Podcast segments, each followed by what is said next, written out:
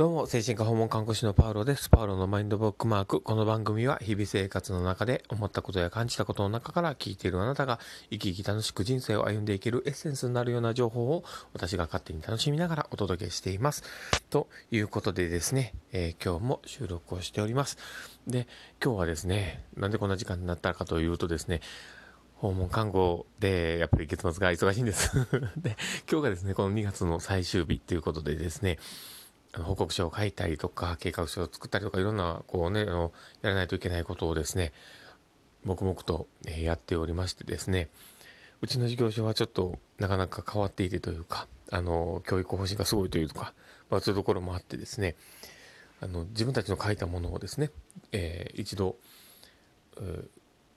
の所長が確認をしてというような感じでですね、ダブルチェックをやっていきながら、えー、誤字脱字も含めて、え、内容に関してもちょっと確認をして提出するということを徹底してやっておりますので、なかなかちょっとこう時間がかかるというところでですね、まあ、今日は、えー、そんなこんな感じでですね、家帰ってきてから少しゆっくりをして、あのご飯食べてですね、してからちょっとこう、今収録をしているところなんですけども、なかなかすごく忙しかったなというところで、2月皆さんどうお過ごしでしょう、だったでしょうか。なんかあの、ね、2月ってあっという間に過ぎていくイメージがありましてですね、なかなかね、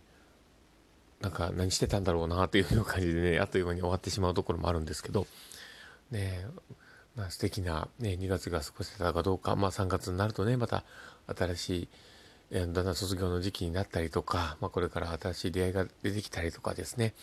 ねいろんなことが起こってくる時期ではあるかなとは思うんですけど、えー、全ての人々にとってですね、素敵な3月になればいいなと思ったりはしております。で、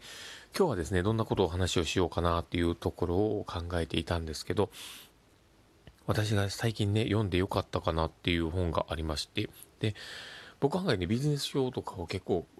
まあ、それはね、あの、有名ないろんな方に比べたら全然買う量は少ないんですけど、僕が最近ちょっと興味のある、本をですね、え、買いまして、あの、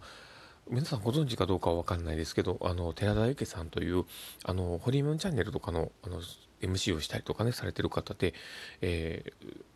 ー、なんかあの、ね、あの、メイン MC をされてるような感じの方なんですけど、あの、この対峙力っていう本をね、出されていてですね、これがまたね、僕はすごく良かったなと思っていて、もし、ね、興味がある方は読んでいただけたらなと思うんですけど、なんかね、あの、特にね、看護や看護をやってる人、まあ、特に精神科看護をね、されてる方とかっていうのは、できればの前半読んでいただいた方がすごく面白いかなと思ったりしていて、で、やっぱり、訪問を、精神科訪問看護っていうのをやっているとですね、ご自宅に訪問して、相手の方と話をするっていうのが、やっぱりメインになってきたりもするので、そこのスキルっていうのは、少なからずやっぱり必要かなというところがあるんですね。で、それは、あの、まあ、相手がですね、その来る方を選べないというところはあるかもしれないし、もしまあ選べるとしてもですね、その限られた選択肢の中で選んでいかなきゃいけないというところもあるとは思うんですけど、ただ、そのね、一人ずつをですね、そんなに明確に、あの、これがどれがダメとかって言いながら、全部が全部選んでいけるわけはないと思うんですね。で、ということはですね、自分たちもその職場で働いていて、そのね、利用者さんのために何かを考えて組み立てていこうと思ったらですね、必然的にスキルっていうのは必要になってくるかなと思うんです。で、そのね、このね、あの体重力って本のですね、あの前半の方にすごくこうコミュニケーションについてのこととか、そういうことも結構書かれていて、僕はあのすごいなと思ったところがいくらかありまして、あの、やっぱりね、この昼、このね、大小のあたりとかはね、すごく勉強になったかなっていうところもありますね。で、どうしても人って、あの人、その相手の人とね、向き合う時に、いろんなものをですね、こう考えたりとか、組み立てようって、どちらかというと、なんかこう、こっちが主導権を握ろうみたいなところもどこかにあるのが人間だとは思うんですけど、それを、まあ、せずに、まあ、ね、人のその場をね、うまく作っていくっていうのがすごく大事だなと、これを読んでてすごく思っていて、で、そのためには、やっぱりこう話してる内容をですね、自分のまあ、話したいこととか、まあ、相手の言いたいことっていうところをしっかり話をしていく中では相手の話題をある程度こう聞いてであの切り替わるタイミングで、ね、話をするっていうのはすごく大事だったりとかまああとね相手のことにどれだけ興味を持つのかとかですねその組み立てまあ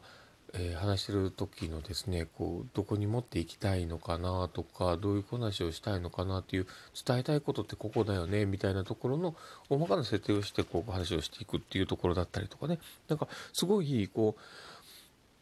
まあ、読んだらあの分かるんですけど僕のまあ言ってることがね全てが全てこううまく伝えれてるわけではないと思うのでただでもこれを読むとあなるほどこういうことかってなんか専門書のそのコミュニケーションの本とかいろいろ読んでても分かりにくかったようなところも多分僕はこれ分かりやすいと思います。なので、あのできればね興味がある方は読んでいただけたら面白いかなと思ったりしています。で後半に関してはやっぱりその自分の生き方というかあの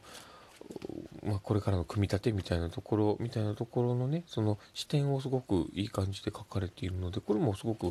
あ分かりやすいなすごい勉強になったなと思うところだったのでもしよければ読んでいただけたらあの参考になるかなと思うのであの今日はですねそういう僕のあのちょっと読んでみてよかったかなと思う本をちょっとご紹介させていただいた感じになります。で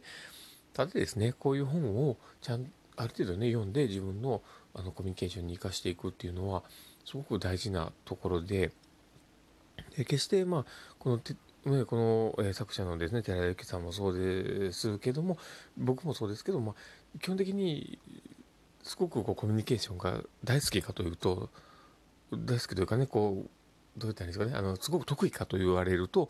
得意ではないと僕は思っていますし多分寺田さんもそうだとは思うんですけどただなんかねこうそういう人だとこれを読む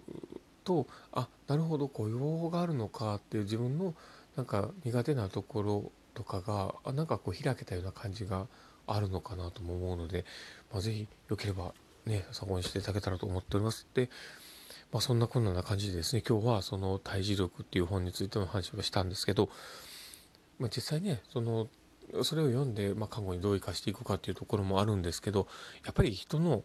距離感だったりとかのコミュニケーションによってのこう関係構築みたいなところってすごく大事だと思うしそこら辺をねどういうふうに深めていくかっていうのはすごく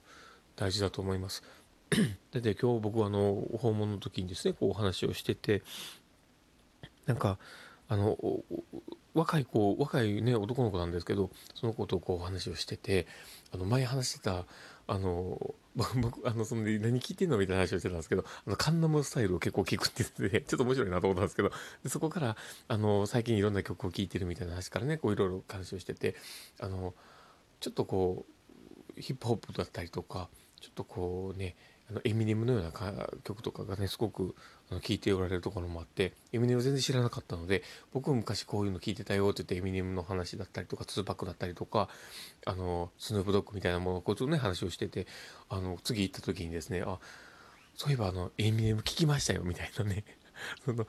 ですごくあの良かったですみたいな感じの、ね、話をしてて。でそういうふうななんかねこうコミュニケーションってその場の対話とかもあるかもしれないけどその人のなんか経験だったりとか体験だったりとかいろんなものをなんか一緒に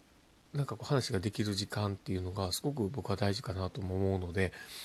まあ、こうね聞いてるねあの方がですねそれをちょっと意識して関わってもらったら少しその対人関係っていうところで言うとなんか少しいい感覚が生まれてくるんじゃないかなと思ったりもしております。ということで、えー、今日はですね、こういった形で、あの、胎児力っていう本の話とですね、えー、コミュニケーションについてのお話を少しまたさせていただきました。ということで、あの、この放送がですね、聞いてて面白かったなと思う方はですね、あの、フォローしていただいたりとか、あの、あと、ツイッターとかをですね、あの、フォローしていただけたら、すごくあの僕はあの犬のように喜んであのなんかもう小躍りするぐらい喜ぶと思いますので あのできればまあ、うん、なるべくあのフォローしていただけると面白い、あの、正しいかなと思っておりますなるべく楽しいようなね、枠組みしていきたいとは思っておりますので、皆さんのお力も、あの、お貸しいただけたらと思っております。ということで、えー、これを聞いたあなたが幸せな一日になりますようにというところで、ではまた。